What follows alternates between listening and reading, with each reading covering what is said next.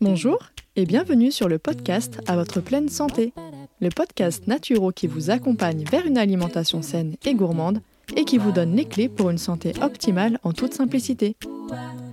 Je m'appelle Marina et je suis naturopathe. Suite à des soucis de santé non résolus par la médecine classique, je me suis intéressée aux médecines traditionnelles naturelles. Grâce à mes apprentissages et mes expériences personnelles, j'ai enfin eu les réponses à mes questions. Aujourd'hui, je souhaite donc partager mes connaissances pour aider les personnes qui se sentent perdues face à leur santé ou leur alimentation.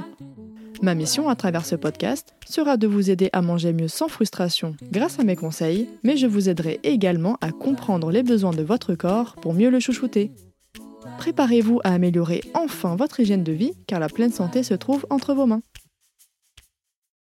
Avant de commencer, je vous partage l'avis du jour qui a été laissé par Sarah N et qui nous dit Super podcast, Marina fait un travail remarquable, elle est une vraie source de motivation.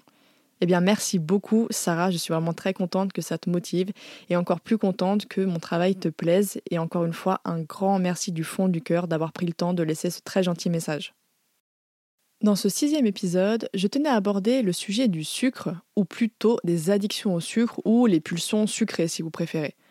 En consultation ou sur les réseaux, je rencontre pas mal de personnes qui ressentent ce besoin de manger du sucré régulièrement, voire même qui ne peuvent pas s'en empêcher et forcément ça devient pesant, car en plus de favoriser la prise de poids, ça agit énormément sur votre humeur, votre énergie et la santé de votre corps en général. Mais s'agit-il vraiment d'un manque de volonté ou est-ce un réel trouble avec des causes différentes sur lesquelles on peut agir? C'est ce que nous allons voir ensemble dans cet épisode. Sachez que comme d'habitude, vous retrouverez toutes les notes de l'épisode dans la description.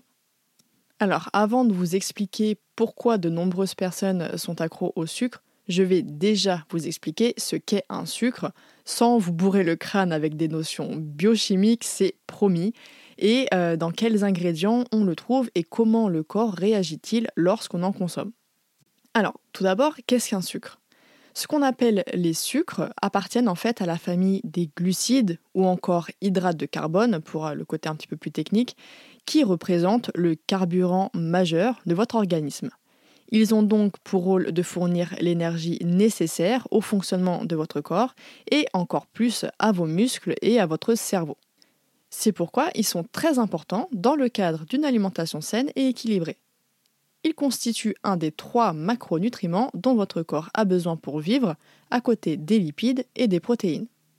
Pour faire simple, les glucides sont classés en deux catégories, les glucides simples et les glucides complexes. Alors, les glucides simples sont ceux qu'on appelle en langage courant tout simplement les sucres rapides.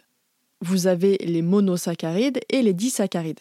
On avait tendance à les appeler les sucres rapides parce qu'ils contiennent qu'une ou deux molécules plus simples à découper, ce qui permet donc au corps de les transformer très rapidement en énergie. Ensuite, les glucides complexes, ce sont les fameux sucres lents ou féculents. On les surnommait comme ça parce qu'il s'agit de polysaccharides cette fois, donc la chaîne de molécules elle est plus longue, ce qui la rend plus complexe à découper. Ça va donc demander plus de temps à l'organisme pour qu'il puisse être transformé en énergie. Et enfin, dernière catégorie, donc ce sont les fibres qui sont présentes dans les végétaux, comme la cellulose, qui font partie également des glucides polysaccharides, sauf qu'elles ne sont pas assimilables par l'organisme. Les fibres favorisent la satiété ainsi qu'un bon transit intestinal. C'est pourquoi elles sont indispensables à votre santé digestive. Alors ça, c'était la partie théorique. Parce que vous allez voir juste après que cette classification peut porter grandement à confusion. Mais concrètement, où trouve-t-on du sucre? Si vous pensiez que le sucre se trouve uniquement dans ce qui a un goût sucré, eh bien vous faites fausse route. Vous pouvez avoir un goût sucré sans aucune trace de sucre, comme les édulcorants bien connus, notamment la stevia par exemple. Tout comme vous pouvez avoir un aliment qui n'a pas du tout de goût sucré et qui pourtant contient des molécules de sucre. Alors, vous retrouvez les glucides simples dans les fruits, les sucres de table, les sirops, le chocolat, les confiseries, les yaourts, les glaces, bref, tout ce qui a un goût sucré en général. Et enfin, les glucides complexes, quant à eux, ils vont se trouver dans les céréales, les légumineuses, les tubercules, donc pommes de terre, patates douces, ignames, manioc, etc. Et dans les fruits amylacés, comme les marrons et les châtaignes. Alors, que ce soit sous leur forme brute, ou encore sous la forme de farine, de fécule, de pâte, etc. Mais comment le corps réagit-il face à la consommation de sucre? Lorsque vous consommez des glucides, ils seront transformés plus ou moins rapidement en glucose au cours de la digestion afin de pouvoir passer dans le sang. C'est le pancréas qui vient fabriquer de l'insuline pour faire entrer le glucose à l'intérieur des cellules et diminuer ainsi le taux de sucre dans le sang qu'on appelle la glycémie. Le glucose va donc être distribué dans l'organisme pour être directement utilisé par les cellules des organes et des muscles, mais surtout au niveau des cellules nerveuses, car il constitue l'unique source d'énergie du cerveau. Il pourra aussi être transformé en glycogène, qui sera stocké dans le foie et les muscles pour pouvoir être utilisé en énergie dès que le corps en aura besoin. Mais il faut savoir que les aliments n'auront pas le même impact sur votre glycémie et c'est une des causes qui sera déterminante dans les addictions au sucre. Pour ça, il existe des indicateurs très intéressants. Tout d'abord, l'index glycémique, qui permet de voir la capacité d'un aliment à élever la glycémie en fonction du taux d'absorption du glucose qu'il contient.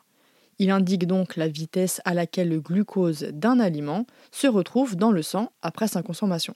Alors, il faut bien comprendre que l'index glycémique d'un aliment varie en fonction de plusieurs éléments. Premièrement, il varie en fonction de la cuisson de l'aliment ainsi que de sa transformation. Donc par exemple, si vous mangez une pomme de terre frite chaude, elle aura un index glycémique beaucoup plus élevé qu'une pomme de terre qui va être cuite à la vapeur ou à l'eau et qui sera refroidie. Deuxièmement, la présence d'autres nutriments, notamment les protéines et les lipides, dans un repas, car ceux-ci vont avoir tendance à réduire l'index glycémique en ralentissant l'absorption du glucose. Donc on revient à notre pomme de terre, si on la mange toute seule ou si on la mange accompagnée d'un filet d'huile d'olive par exemple, ou avec un filet de tofu tout simplement, eh bien l'index glycémique ne sera pas le même. Ensuite, le deuxième indicateur qu'on va retrouver, ça va être la charge glycémique. Cette charge glycémique, elle permet d'évaluer la capacité d'un aliment à élever la glycémie, mais cette fois-ci pour une portion courante de cet aliment. Donc la charge glycémique prend en considération l'index glycémique de l'aliment, mais aussi la quantité de glucides qui est consommée. Et enfin, dernier indicateur, c'est l'index insulinique, quant à lui qui s'intéresse à la production d'insuline occasionnée par la consommation des aliments. En fait, certains aliments protéiques ou lipidiques peuvent aussi avoir un impact sur la libération d'insuline. Certains produits laitiers, bien qu'ils soient pauvres en glucides et avec un index glycémique faible, ils vont venir stimuler fortement la production d'insuline. Donc maintenant que vous en savez plus sur les glucides, je vous propose de voir ensemble les différentes raisons qui peuvent vous pousser à consommer trop souvent du sucre et surtout de quelle manière vous pouvez agir dessus au quotidien. La première des causes qui peut expliquer votre addiction au sucre, c'est tout simplement la consommation d'aliments qui ont un impact négatif sur votre glycémie. Alors oui, les fameuses hypoglycémies peuvent expliquer vos pulsions envers le sucre. Je m'explique. Plus vous consommerez des aliments hyperglycémiants, plus la sécrétion d'insuline qui va suivre sera importante. Le souci, c'est que ce pic d'insuline sera suivi par une hypoglycémie réactionnelle, donc l'organisme va demander à nouveau du sucre pour se stabiliser. Il s'agit donc d'un véritable cercle vicieux parce qu'à chaque hypoglycémie, vous allez redemander du sucre, enfin votre corps va vous redemander du sucre, et donc du coup vous allez à chaque fois faire comme ça des pics d'insuline suivis d'une hypoglycémie, et après on va reprendre du sucre et on repart sur un pic d'insuline. Voilà, donc ça s'arrête jamais. C'est pourquoi je vous conseille vivement de consulter directement sur Internet les listes des aliments classés selon leur index glycémique ou leur charge glycémique. Et d'ailleurs, j'ai fait un article dédié à ce sujet sur le blog. Et tout ça afin d'éviter de consommer au quotidien des produits qui vont finir par vous pousser vers le sucre. Donc dans cette situation, mon conseil, ça va être tout simplement de privilégier les aliments qui n'auront pas d'impact négatif sur votre glycémie, donc des aliments qui vont avoir un index glycémique bas ou modéré, ce qui vous évitera de replonger à chaque fois dans les choses sucrées. La deuxième cause qui peut expliquer votre addiction au sucre, c'est tout simplement le fait de prendre un petit déjeuner sucré. Le matin, je vous conseille de manger plutôt salé que sucré, avec des aliments riches en bonnes graisses et en protéines, qui seront bien utilisés grâce au pic de cortisol matinal, ce qui vous donnera l'énergie nécessaire pour tenir sereinement jusqu'au déjeuner. Le fait de manger sucré avec des céréales industrielles, du pain blanc, des jus de fruits industriels, de la confiture et tout autre féculent raffiné avec un index glycémique élevé provoquera un pic d'insuline, comme nous l'avons vu, avec une hypoglycémie réactionnelle dans la matinée. Ça va donc vous provoquer le fameux coup de barre, coup de fatigue et une envie de grignoter. Je vous conseille alors de consommer des œufs bio, des avocats, du faux fromage à base de tofu lactofermenté par exemple, des purées d'oléagineux, du tofu brouillé, etc. Et si ça vous intéresse, j'ai fait un article avec 9 idées de petits déjeuners santé que ce soit omni, végé ou vegan, sur le blog et vous trouverez le lien directement dans la description. Alors cette habitude du petit déjeuner salé riche en lipides et protéines, c'est une habitude que je mets en place euh, dès le début avec les personnes que j'ai en consultation dans le cadre de leur rééquilibrage alimentaire. Et c'est vrai que c'est quelque chose qui marche vraiment bien pour justement euh, les pulsions sucrées qu'on va retrouver très souvent dans la journée. Alors la troisième raison qui peut expliquer une addiction au sucre, c'est tout simplement le fait de ne pas prendre un goûter. En effet, à 17h, votre organisme sécrète tout naturellement un pic d'insuline, d'où les sensations de faim ou des coups de barre qu'on retrouve autour de cette heure-là. Alors non, ce n'est pas péché que de prendre un goûter, au contraire, c'est même fortement conseillé de profiter de cette libération naturelle d'insuline. Votre corps vous demande du sucre, mais du bon sucre de qualité, comme les fruits, un petit smoothie bowl, un porridge bien gourmand, mais absolument pas des aliments raffinés, industriels et remplis d'additifs. Moi, ce que je vous recommande, c'est donc de prendre une collation sucrée de qualité entre 16h30 et 17h30. Ça va vous éviter de grignoter dans la soirée parce que vous avez déjà eu votre plaisir réconfortant du jour et en plus au moment le plus approprié pour votre santé. Donc oui, faites-vous plaisir, le goûter n'est pas réservé qu'aux enfants, c'est votre moment sucré de la journée, alors profitez-en. La quatrième raison qui peut expliquer le fait qu'on soit addict au sucre, c'est une raison qui est peu souvent mise en avant et pourtant qui est bel et bien réelle. Il s'agit d'une carence, et notamment une carence en tryptophane, en vitamine B3, B6 et en sérotonine. En effet, il faut savoir qu'une carence en tryptophane provoque une attirance plus ou moins importante pour le sucré. Le tryptophane est un acide aminé essentiel présent dans les protéines animales ou végétales et que le corps ne peut ni fabriquer ni stocker, d'où l'importance de le retrouver dans notre alimentation. Le tryptophane sert à synthétiser par la suite la fameuse sérotonine, qui est un neurotransmetteur qui joue un rôle très important dans la régulation de l'appétit et du bien-être, et c'est grâce à la vitamine B3 aussi que tout ce processus peut avoir lieu. Il faut savoir qu'environ 90-95% de la sérotonine du corps est produite au niveau des intestins.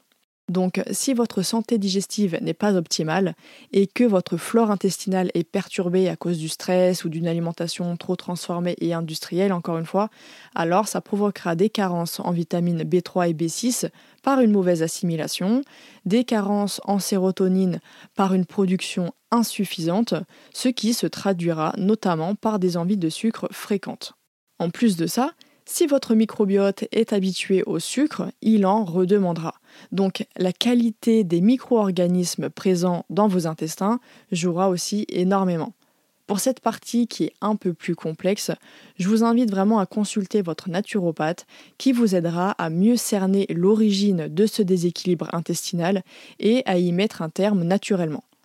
Pour ma part, je recommande déjà tous les conseils que je vous partage dans cet épisode, ainsi que des techniques de relaxation comme la méditation ou encore de respiration avec la cohérence cardiaque, et enfin une prise de Griffonia 5 HTP, qui est une plante à prendre avec précaution et non sans l'avis d'un professionnel. Sachez aussi que la banane, le chocolat noir avec un minimum de 70% de cacao, les amandes et les noix de cajou par exemple, sont excellents pour le goûter parce qu'ils sont riches en tryptophane justement.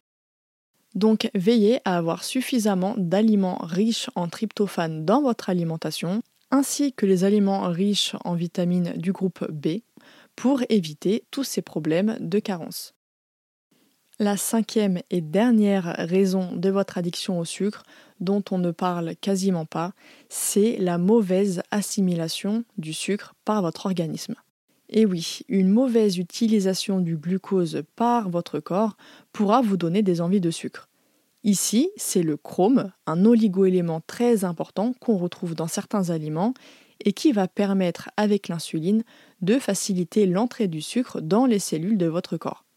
Mais le problème, c'est que si vous ne faites pas tremper suffisamment vos céréales, légumineuses et oléagineux comme je vous le dis très régulièrement, l'acide phytique qui enveloppe ces derniers va limiter l'absorption du chrome par votre système digestif.